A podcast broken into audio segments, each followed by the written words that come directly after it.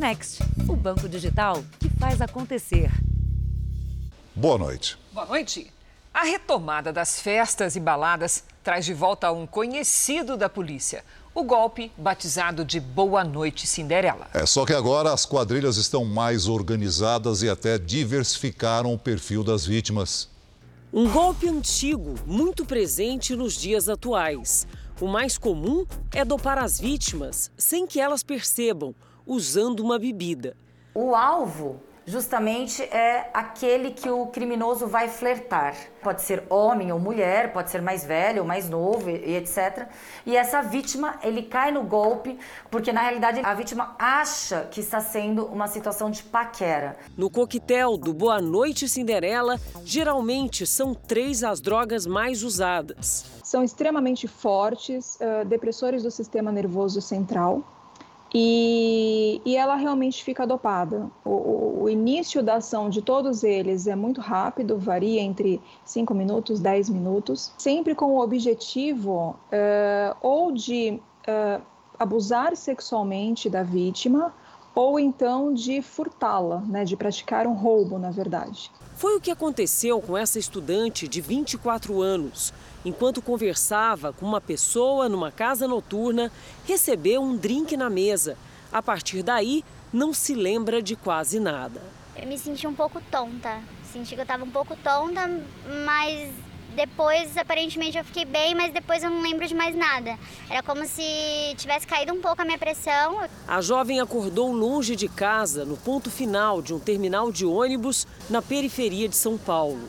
Ela não teve cartões nem dinheiro roubado, mas mal conseguia se mexer e sentia dores intensas pelo corpo inteiro. Sentia dor no braço, sentia dor na cabeça, estava com um galo roxo na cabeça.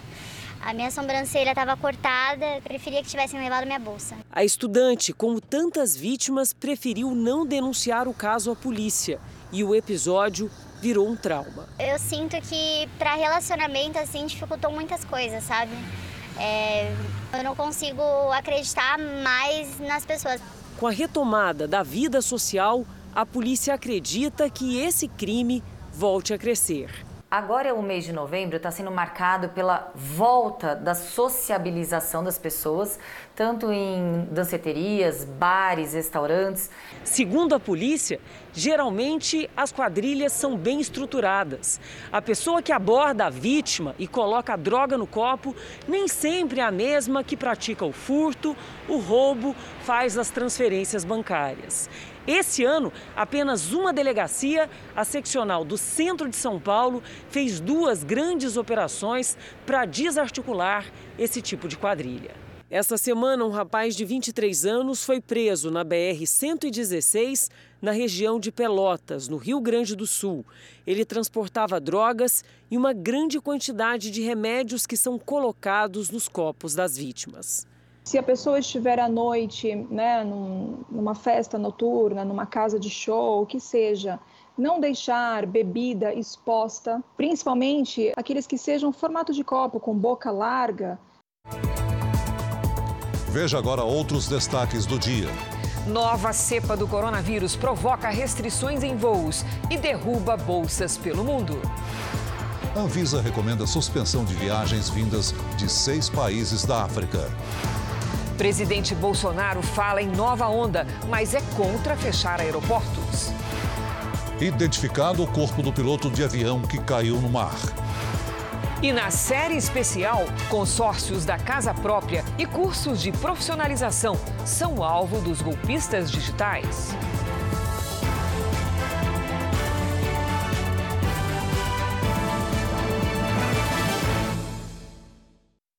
Oferecimento Bradesco. Descubra suas emissões de carbono pelo app.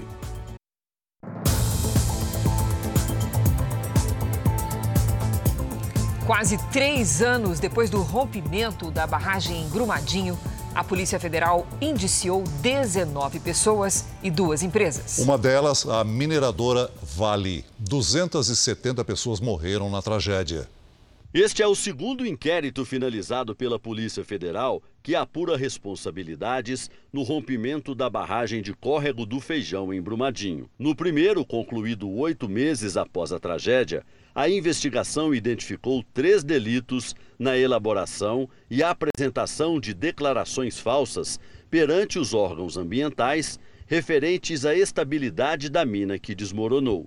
Nesta segunda etapa, foram expostos mais crimes, desta vez ambientais, de poluição, contra a fauna, a flora, os recursos hídricos, unidades de conservação e sítios arqueológicos, além de outra declaração supostamente falsa apresentada pela Vale na Agência Nacional de Mineração. A polícia indiciou duas empresas, a Vale e a Turvisud, que fazia a auditoria da barragem, além de 19 diretores, gerentes, consultores e engenheiros que trabalhavam para a mineradora e que também vão responder por homicídio doloso duplamente qualificado, pela impossibilidade de defesa das vítimas e pelo perigo comum a que todas foram submetidas.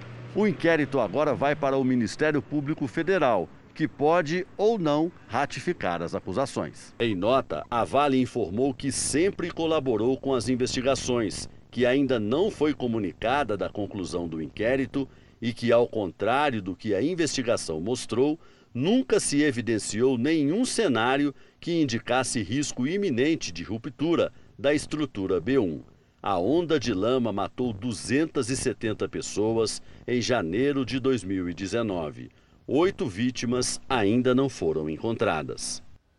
A Organização Mundial da Saúde disse hoje que uma nova cepa do coronavírus, identificada em países do sul da África, causa preocupação. O nome da variante passa a ser Omicron, baseado em uma letra do alfabeto grego. Os 27 países da União Europeia concordaram em proibir temporariamente voos de países do sul da África, onde a nova cepa foi encontrada.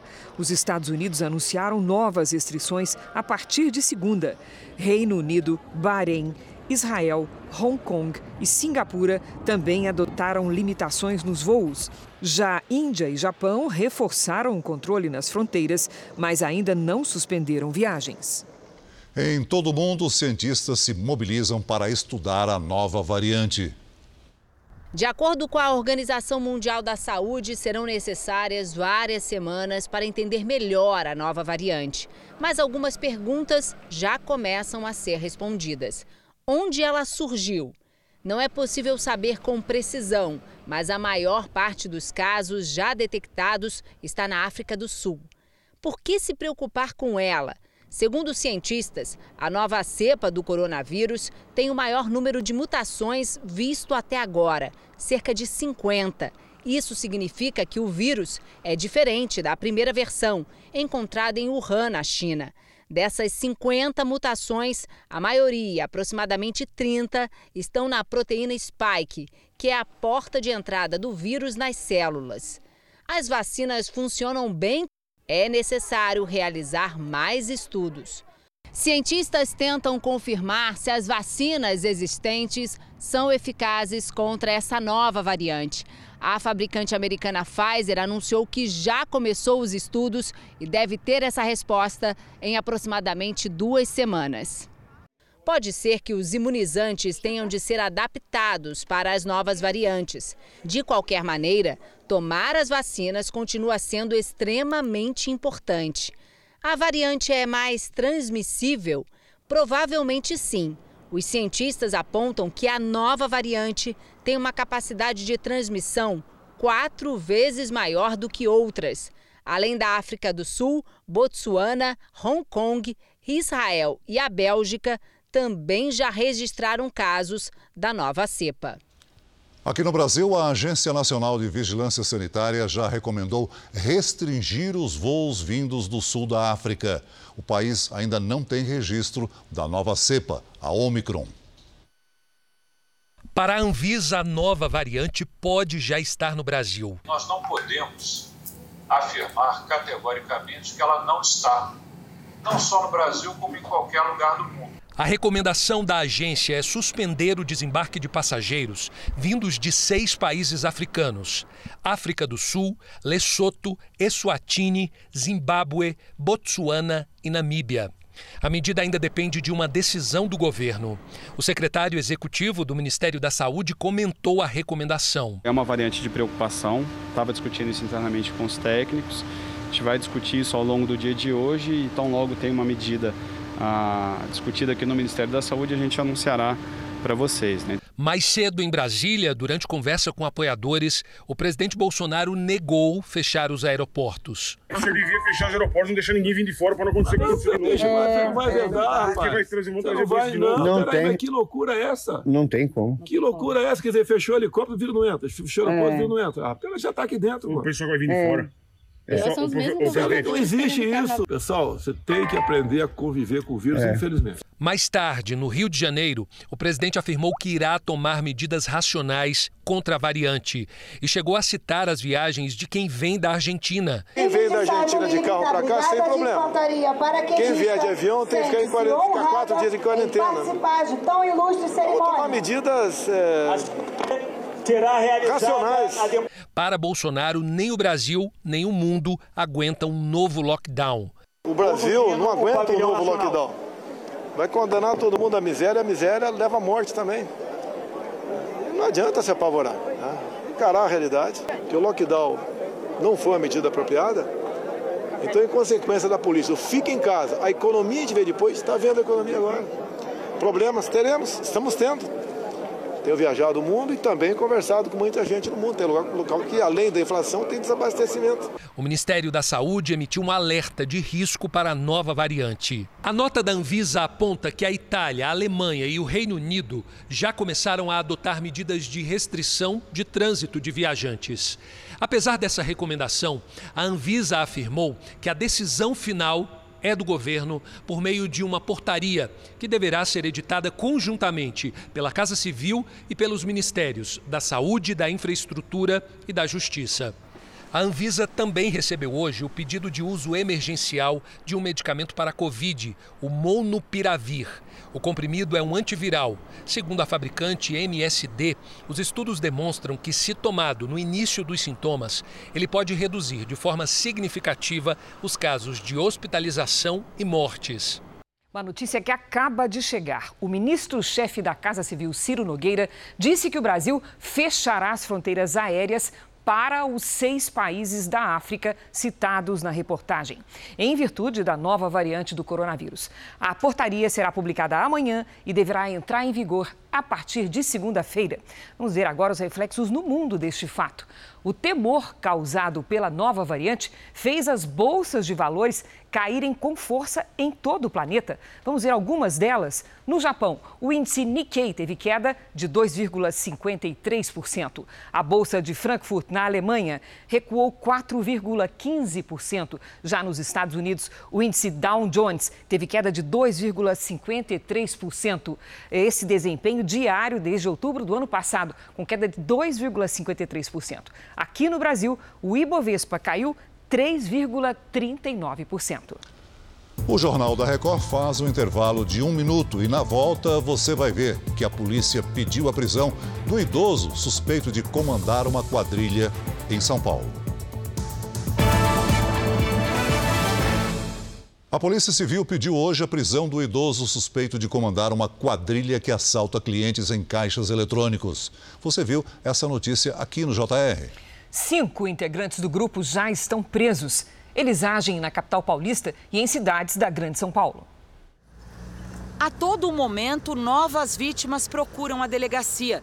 Elas reconheceram José Espíndola Dias nas imagens dos assaltos divulgadas esta semana pelo Jornal da Record. Eu cedi minha vez aí pro, pro senhor, achando que estava fazendo bem para ele e ele fazendo mal para mim. Em instantes foi que aconteceu de ter chegado o, os ladrão, né? Um ficou parado na moto do lado de fora e o outro veio até mim e colocou o revólver bem no meio do meu rosto, pedindo os envelopes. A quadrilha tem agido em São Paulo e na região metropolitana. O idoso fica observando os clientes que vão ao caixa eletrônico fazer depósitos. e avisa os outros criminosos para abordarem as vítimas antes delas concluírem o processo. A polícia pediu à justiça a prisão temporária de José Espíndola Dias. Apontado como chefe do grupo criminoso, ele continua agindo. Agora que ficou com o rosto conhecido, o idoso não entra mais nas agências bancárias. Fica do lado de fora, comandando cada passo da quadrilha. Neste novo flagrante, depois de receber o alerta do idoso, o assaltante segue para o banco. Ele entra e vai direto para um dos caixas, disfarça, olha para os lados, mexe na mochila e logo parte para cima da vítima que estava prestes a fazer um depósito. O suspeito armado pega o dinheiro e corre. Conversas interceptadas entre assaltantes mostram que o grupo anda insatisfeito com José Espíndola. Ele tá indo com o carro dele só pra falar que tá indo com alguma fita. Tô ligado como que é.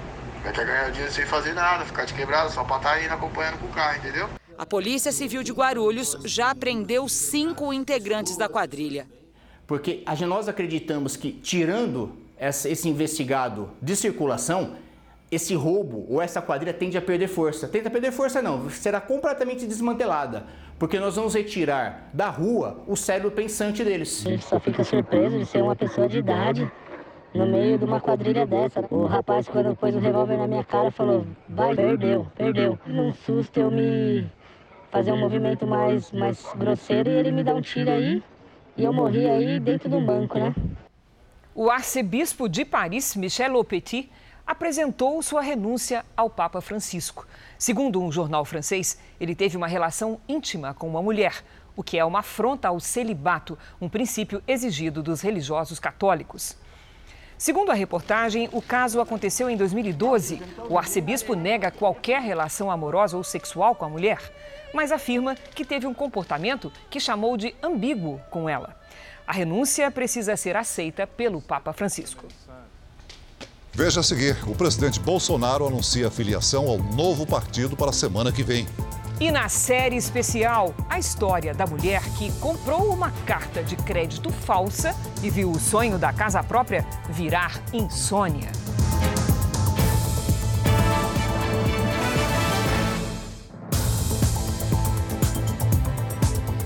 Vamos ao vivo a Brasília porque o PSDB vai retomar amanhã a votação de filiados para a escolha do pré-candidato do partido a presidente da República. Quem tem as informações é o repórter Matheus Escavazini. Boa noite, Matheus. Agora vai. Boa noite, Cris, Celso. A votação vai começar às 8 da manhã e vai ser toda realizada por um aplicativo desenvolvido pelo próprio PSDB.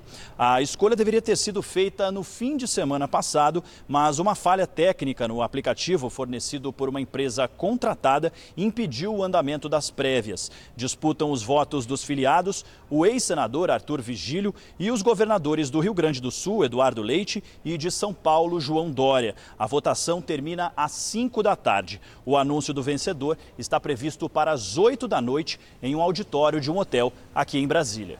Cris, Celso. Obrigada, Matheus. Em visita a São Paulo, o pré-candidato a presidente da República pelo Podemos, Sérgio Moro, afirmou que a corrupção continua sendo uma de suas principais bandeiras. Moro se tornou conhecido pela atuação como juiz da Operação Lava Jato. Essa é uma pauta que eu não abandono, faz parte do meu DNA, né? integridade, honestidade e combate à corrupção. Então, esse é um compromisso fundamental. Em visita à Record TV, o pré-candidato se encontrou com o CEO do Grupo Record, Marcos Vinícius Vieira. E também se disse preocupado com uma possível crise econômica ainda maior no ano que vem. Inflação, falta de emprego, perda de salário da população, uma provável recessão do ano que vem. Então eu digo assim, vamos fazer algo diferente, vamos fazer um projeto baseado em princípios e valores e a gente vai né, para o mundo político apresentando esse projeto. E eu tenho certeza que a gente vai ter muita adesão. A Procuradoria-Geral da República enviou ao Supremo Tribunal Federal uma série de pedidos de ações a partir do relatório da CPI da pandemia. O conteúdo dos pedidos é sigiloso. O portal R7 apurou que seis dos ministros do Supremo receberam os documentos, o que significa que as apurações da CPI foram separadas em blocos pela Procuradoria. A polícia argentina prendeu na madrugada de hoje um dos suspeitos do ataque à sede do jornal El Clarín, em Buenos Aires. O uruguaio Martim Garaeta Albin seria um dos nove integrantes do grupo visto nas imagens. Ele foi detido enquanto comemorava o título nacional do River Plate, conquistado ontem. Os outros oito suspeitos seguem foragidos. No vídeo, é possível ver os criminosos arremessando bombas do tipo coquetel Molotov na fachada do Clarim um dos maiores jornais argentinos. A motivação seria política. O suspeito faz parte de um grupo anarquista.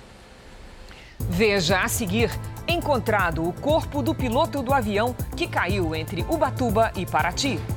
E veja também, exclusivo, detalhes do pedido de prisão contra o padre Robson de Oliveira.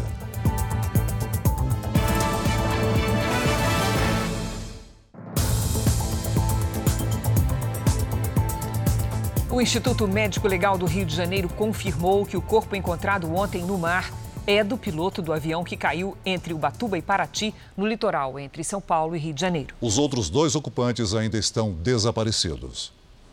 No Instituto Médico Legal, parentes reconheceram o corpo localizado ontem em alto mar. É de Gustavo Carneiro. Era ele quem pilotava o avião, que decolou de Campinas na quarta-feira à noite e caiu entre Ubatuba e Paraty na divisa dos estados de São Paulo e do Rio de Janeiro. Essa imagem no terminal de embarque do aeroporto, pouco antes do voo, mostra o copiloto José Porfírio Júnior, dono da aeronave, e o empresário Sérgio Dias, que também estava no avião. Parentes do copiloto alugaram um barco para fazer o próprio trabalho de buscas. Eles usavam apitos para tentar encontrar o rapaz. A Força Aérea Brasileira recomeçou logo cedo a operação de salvamento com o sobrevoo de um helicóptero em uma área de aproximadamente 750 quilômetros quadrados, na procura por algum sinal da aeronave e pelos dois ocupantes ainda desaparecidos. Pelo mar, o trabalho é da Capitania dos Portos e dos Bombeiros. E hoje ficou mais difícil com o tempo fechado, com chuva em alguns momentos e com o mar bastante agitado dificulta a visibilidade, dificulta a visibilidade água escura dos nossos mergulhadores, da, da, das, das próprias aeronaves, entendeu? Então, é assim, é muito difícil, mas o Corpo de Bombeiros está empenhado é, em buscar imediatamente essas vítimas. O foco principal do resgate foram as várias ilhas da região. As causas do acidente com o bimotor, fabricado em 1981, ainda são desconhecidas. No último contato por rádio, o piloto avisou que estava em uma situação de emergência. À noite, é, pousar no mar para uma aeronave, para uma aeronave é, é, numa situação de emergência é um pouso extremamente é, complicado e muito difícil de ser feito com chance de sucesso. O Jornal da Record teve acesso com exclusividade ao pedido de prisão feito pela Polícia Federal contra o padre Robson de Oliveira. O documento está no Superior Tribunal de Justiça. O religioso é investigado pela suposta tentativa de comprar apoio na justiça para não ser processado. No documento, que ainda não foi analisado pelo Superior Tribunal de Justiça, o delegado da Polícia Federal justifica o pedido de prisão do padre Robson de Oliveira. Ele diz se tratar de um caso de extrema relevância que atinge pessoas poderosas e com influência política, econômica e social. O delegado acredita que os alvos da investigação são capazes de manipular testemunhas e utilizar de meios fora da lei para se livrar das acusações. Ninguém é obrigado a responder para a polícia nada, se não, né? Uhum. Mas eu não tenho nada a declarar. Pronto. Chegou a Tina lá e falou assim: não tenho nada a declarar. Tina seria Celestina Bueno, supostamente uma das laranjas do esquema suspeito montado pelo religioso recebendo salário de aproximadamente mil reais da Associação Filhos do Pai Eterno, a FIP, Celestina teria movimentado mais de 4 milhões de reais, de acordo com o Ministério Público de Goiás. Gente, isso é um contrato de honorários advocatícios. A Celestina vai receber dinheiro. A Celestina é advogada? É um contrato de honorários advocatícios. Ele está passando a casinha. Celestina trabalha com serviços gerais e não é advogada. Em dezembro do ano passado, o Superior Tribunal de Justiça determinou que a investigação do suposto desvio de dinheiro da doação de fiéis para a construção da nova Basílica de Trindade fosse suspensa preventivamente. No mês de fevereiro, uma nova investigação foi aberta, dessa vez pela Polícia Federal, depois que surgiram indícios de que o padre também teria usado dinheiro para comprar apoio no Tribunal de Justiça. Foi isso que motivou o novo pedido de prisão. É mais um capítulo de um esquema complexo e bilionário. Deixa um delegado meio doido começar a fazer pergunta pesada. Aí, gente, eu vou falar para vocês uma coisa: isso aí é crime organizado. É, é crime organizado. É. E o senhor é o chefe. E eu sou o chefe da quadrilha. Os advogados do padre Robson de Oliveira não vão comentar as acusações. A defesa de Klaus Marques disse desconhecer os fatos e assegurou que a Associação Filhos do Pai Eterno foi pautada pela legalidade e agiu dentro do que estabelece o Estatuto da Advocacia. Celestina Bueno não foi encontrada. O jornalismo da Record TV ganhou pelo quinto ano seguido o prêmio Policiais Federais de Jornalismo. O documentário Craque, a tragédia no interior do Brasil, foi o grande vencedor na categoria televisão. Exibido no programa Repórter Record Investigação, o especial mostra o avanço da droga em cidades com menos de 30 mil habitantes, a violência contra usuários e a falta de políticas públicas para amparar os dependentes e suas famílias. Jovens que a gente conheceu, que a gente brincou, que a gente tinha amizade, a gente vê a vida desse pessoal sendo ceifada. A Record TV concorreu com mais de 100 trabalhos inscritos por jornalistas de todo o país. O Jornal da Record ouviu jornalistas cubanos que trabalham de forma independente e tentam noticiar o que acontece no país. Eles relatam que a ditadura comunista cubana corta a internet, derruba sites e agride quem não respeita as leis abusivas da ilha. O jornalista independente Adriano Castanheda revela que foi brutalmente espancado a mando do chefe de segurança do Estado cubano. Tudo aconteceu em plena luz do dia. Eh, veníamos uma calle com bastantes pessoas e com meu papá de 85 anos e três pessoas vestidas de civil que reconheci uma de grupos de respuesta rápida, grupos paramilitares, y me comenzaron a mí principalmente a darme golpes por el rostro fuerte todavía tengo algunas, algunas secuelas. Foi a segunda agressão que Adriano sofreu em menos de um ano. Segundo o site Cubanet, que reúne jornalistas independentes especializados nas notícias do país, desde janeiro de 2018 foram documentadas mais de 180 agressões a profissionais que trabalham na ilha. E a repressão aumentou nos últimos meses. Em julho, após a maior manifestação contra o governo em três décadas, centenas de pessoas foram presas e julgadas arbitrariamente, inclusive 15 jornalistas. No início de novembro, as autoridades cubanas cercaram as casas de vários profissionais da mídia e opositores para evitar um novo protesto. Segundo o presidente Miguel Dias Canel, os atentados ao sistema socialista são liderados pelos Estados Unidos. A Casa Branca lamenta a falta de liberdade de imprensa no país caribenho e acredita que o governo cubano não quer que o mundo veja de fato o que acontece por lá. Na semana passada, cinco profissionais da agência espanhola F em Havana tiveram as credenciais confiscadas. Luz Escobar é repórter em um dos maiores portais de notícia de Cuba. Ela afirma que o governo não permite que o site fique no ar.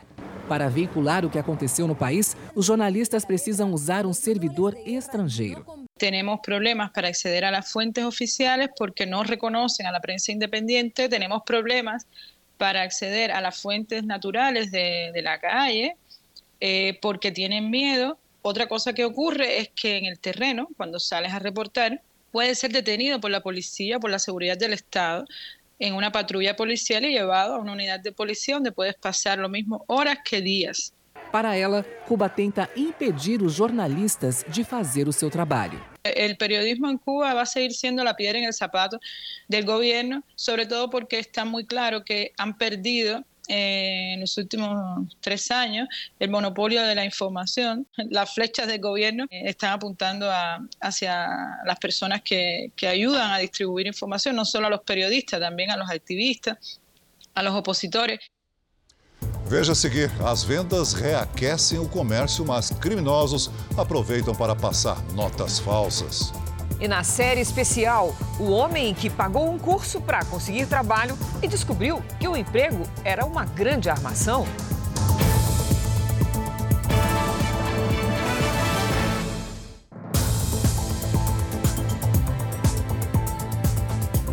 O reaquecimento da economia, às vésperas das festas de fim de ano, é uma ótima notícia para o comércio. Mas agora os comerciantes enfrentam outro problema: a falsificação de notas, principalmente a de 200 reais. Parece dinheiro, mas não é. Essa é uma nota falsa coletada pela Polícia Paulista em uma das 677 apreensões realizadas entre janeiro e outubro deste ano número 20% maior do que o mesmo período do ano passado. Com o reaquecimento do comércio, as notas falsas voltaram a circular em maior volume. O Banco Central ajuda a identificar as falsificações. Se a pessoa entrar no site do Banco Central do Brasil, ela vai conseguir ali reconhecer cada um dos itens de segurança daquelas notas. Ele pode entrar na nota de 2, na nota de 5, na nota de 10, na nota de 20, 50, 100, 200 e verificar para cada uma daquelas notas ou quais são os elementos de segurança e aonde estão localizados nessas notas esses elementos de segurança.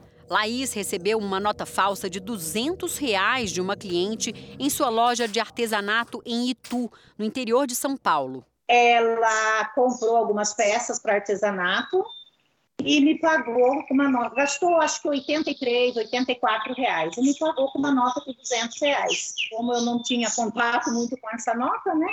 Então fui, peguei o troco, dei o troco para ela. A comerciante só descobriu a fraude quando tentou pagar uma conta na lotérica com a nota de 200. E chegando na lotérica, a menina da, da lotérica falou: essa nota provavelmente é falsa, tá muito diferente, né? Para a perícia, a identificação das notas falsas é tarefa simples com a ajuda desta máquina.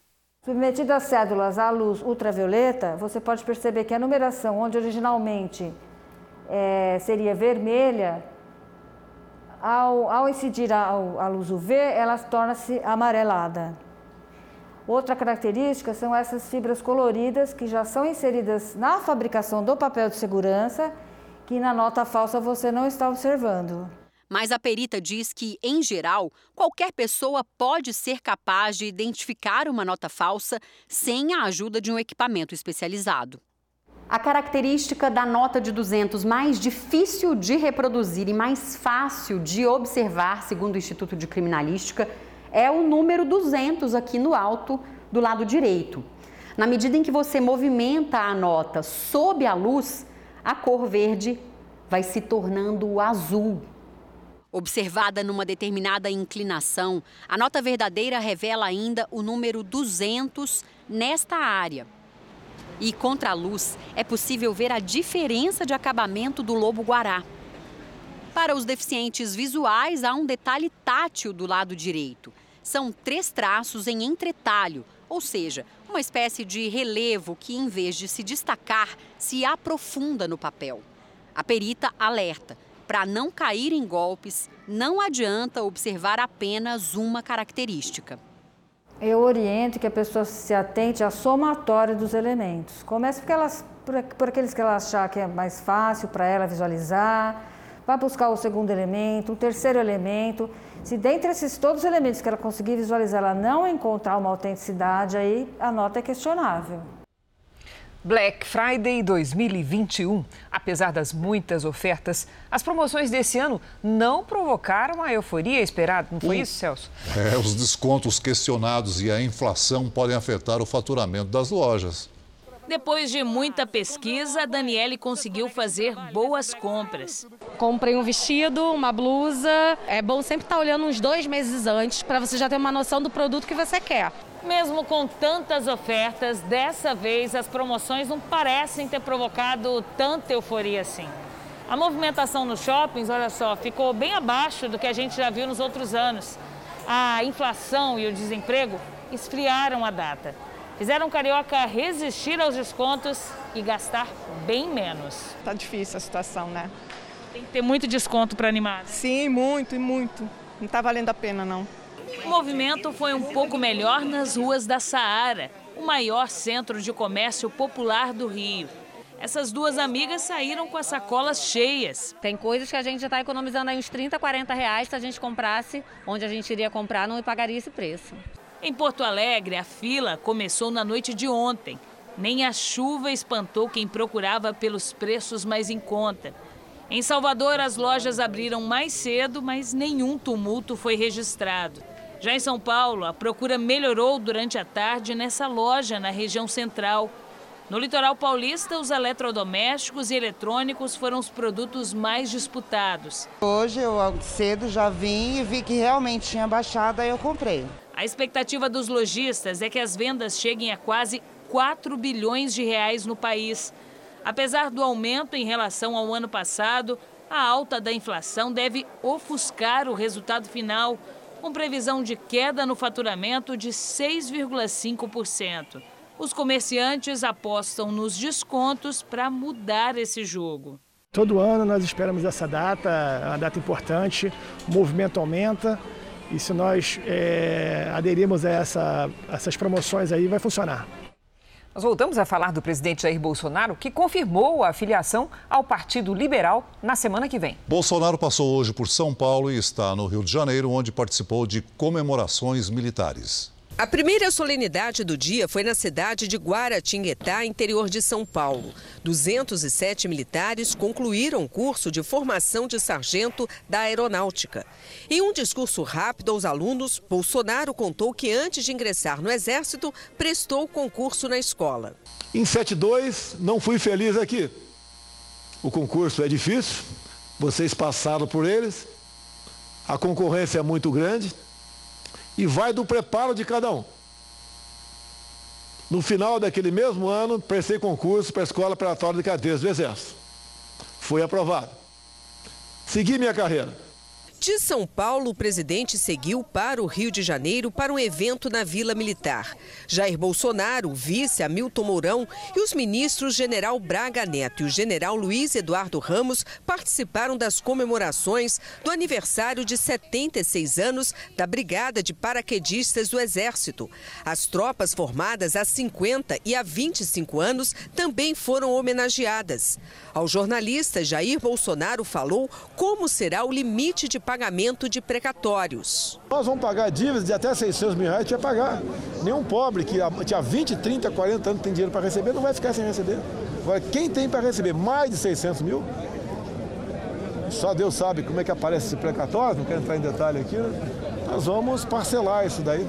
O presidente também adiantou que vem por aí o aumento no preço das passagens do transporte público. Chegou para mim documentos, informações que teremos uma alta né, considerável no preço do, da passagem dos transportes urbanos. O presidente Jair Bolsonaro encerrou a visita à capital, anunciando para a semana que vem a filiação ao PL. Devo assinar terça-feira. Os presidentes da Câmara e do Senado apresentaram um pedido à ministra do Supremo, Rosa Weber. Eles solicitam que ela volte atrás na determinação de divulgar os nomes dos políticos que receberam recursos de emendas do relator do chamado orçamento secreto. Na petição apresentada ao Supremo, Arthur Lira e Rodrigo Pacheco pedem à ministra que suspenda alguns trechos da decisão que impediu o pagamento das emendas de relator a parlamentares. Essas emendas são aquelas que não têm informações sobre quem pediu os recursos, daí a expressão orçamento secreto. Segundo os dois, sem esses recursos haverá paralisação de diversas obras e serviços públicos, além do desperdício de dinheiro que não foi empenhado e que será devolvido ao Tesouro Nacional. Ao contrário do que determinou o Supremo há duas semanas, Pacheco e Lira argumentaram na petição que será impossível tornar públicos os nomes dos parlamentares que já receberam o dinheiro do orçamento secreto. Segundo eles, não havia previsão na lei para divulgação, mas a partir de agora, os recursos e seus destinatários serão identificados. Emendas parlamentares são recursos destinados a deputados e senadores para investimentos nos estados. Não há nada de ilegal com elas. Ontem, o Congresso elaborou um ato conjunto que promete dar mais transparência à distribuição dos recursos. A sessão para discutir essas novas regras está marcada para segunda-feira. A sexta-feira foi marcada por temporais no Rio Grande do Sul e Santa Catarina. Em algumas cidades, a chuva destelhou casas e derrubou árvores. Está conosco a Mariana Bispo. Olá, Mari, boa noite. Como é que vai ser o nosso final de semana? E essa chuva vai continuar lá no sul? Já não chove mais lá no sul nesse fim de semana. Cris, boa noite para você, Celso, e a todo mundo que está acompanhando a gente aqui no JR. O ciclone que causou todos esses transtornos no sul se afastou para o oceano. O que temos agora é uma faixa de nuvens entre o sudeste e o centro-oeste. Na maior parte do sudeste e nos estados de Goiás e Mato Grosso, chove a qualquer hora. Risco de deslizamentos e transbordamentos entre o litoral fluminense e também o sul da Bahia. Tempo firme em toda a área clara do mapa que pega centro-oeste e sudeste. No norte e no nordeste, chuva passageira. Apenas no Tocantins e na Bahia, risco de temporais. Em Florianópolis, máxima de 27 graus. Em Belo Horizonte, 24. Em Cuiabá, 32. Em João Pessoa, 30 graus. E em Porto Velho, 29 graus. Em São Paulo, sol encoberto e nada de chuva amanhã, faz 27 graus. No Rio de Janeiro, aí sim, chove o dia todo, faz 28. Em Maceió, tempo abafado, máxima de 30 graus. Em Manaus, tem sol e chuva, faz 33 calor, Celsius. Vamos ao tempo delivery. A salamita da cidade de Cerejeiras, em Rondônia, quer saber como fica o tempo amanhã. Claro, Salamita, obrigada pela participação. O tempo continua abafado nos próximos dias aí na sua cidade, com máximas entre 31 e 33 graus. Tem chance de pancadas de chuva até terça-feira. E fechamos com o pedido de José de João Pinheiro, em Minas Gerais. Claro. Olá, José. Sol com algumas nuvens e chuva rápida a qualquer hora do dia. Faz 29 graus amanhã aí na sua cidade. O tempo permanece assim até o início da semana que vem. E você também pode participar do nosso Tempo Delivery aqui ao vivo no Jornal da Record. É só marcar a gente, mandar aquela mensagem com a hashtag você no JR pelas redes sociais. Bom fim de semana para vocês. Nós estamos juntas também. amanhã, Mari. Estamos, estamos juntas. Até, Até amanhã, amanhã, Cris. A conquista da casa própria. A busca por um emprego. Os criminosos se aproveitam dos sonhos das pessoas e trans as transformam em vítimas para aplicar golpes. No último episódio da série especial, você vai conhecer pessoas que perderam dinheiro porque acreditaram em ofertas tentadoras.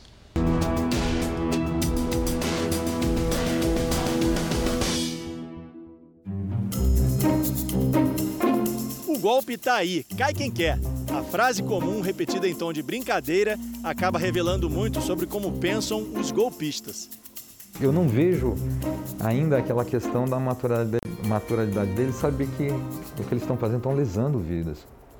Eles estão acabando com, com famílias por causa do golpe.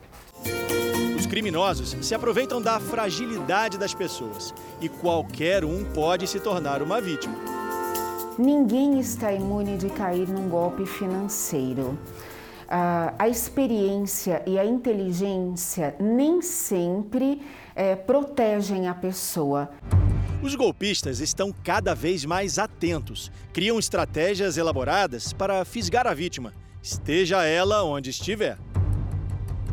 Com as novas tecnologias, os golpes se multiplicam pela internet.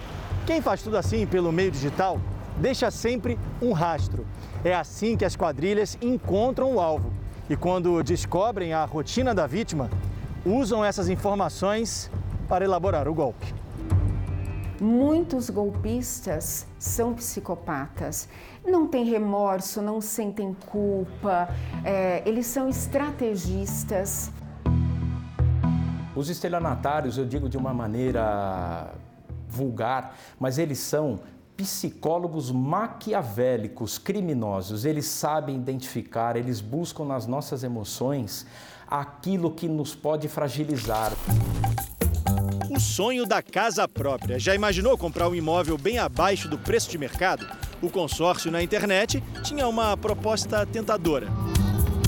Essa mulher ouviu de um suposto vendedor que teria uma oportunidade imperdível: comprar duas cartas de crédito contempladas. Ele falou pra gente que seria um valor muito menor e que o dinheiro já ia estar na minha conta. Eu não ia mais pagar aluguel, eu ia comprar a casa, me mudar e o dinheiro que eu pago de aluguel eu ia pagar o consórcio. Mas para conseguir as cartas contempladas de 450 mil reais, o consórcio exigiu uma entrada de 36 mil mais 240 parcelas de 2 mil até a quitação do imóvel. Compradora e corretor conversavam diariamente pelo celular. No dia 16 mesmo, os 450 mil vão estar na minha conta. Com certeza vai estar na sua conta. Convencida de que seria um bom negócio, a compradora pediu um empréstimo de 40 mil reais para dar a entrada no consórcio do imóvel.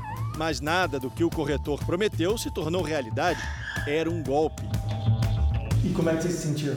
Nossa, péssima, né? Porque primeiro que é uma frustração, já tinha todos os planos, porque a gente já tinha gostado da casa, do anúncio, e as coisas estavam muito palpáveis, assim, do, do modo que ele, como ele explicou, era ser o sonho realizado atrair quem precisa de um emprego. Foi assim que os golpistas criaram um curso falso.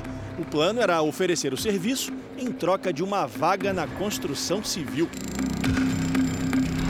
A estratégia dos criminosos deu certo. Esse homem, prefere não mostrar o rosto, investiu 800 reais no curso com a esperança de conseguir um emprego. Ele disse que o esquema dos golpistas é simples, mas caiu no golpe. A vaga anunciada no site era tentadora: salário alto, benefícios, e assim que se candidatou, o retorno foi imediato. Dez minutos depois, um suposto recrutador da empresa me contatou por mensagem, me oferecendo a vaga. Bom demais, não é mesmo? Mas foi aí que os golpistas conseguiram o dinheiro da vítima. Para o sonho se tornar realidade, o homem precisava primeiro investir na carreira. Faltava um curso, curso de segurança em altura, que é realmente um curso que existe, só que eu não tinha. Depois de pagar as parcelas do curso pelo cartão de crédito, ele descobriu que tudo não passava de um golpe.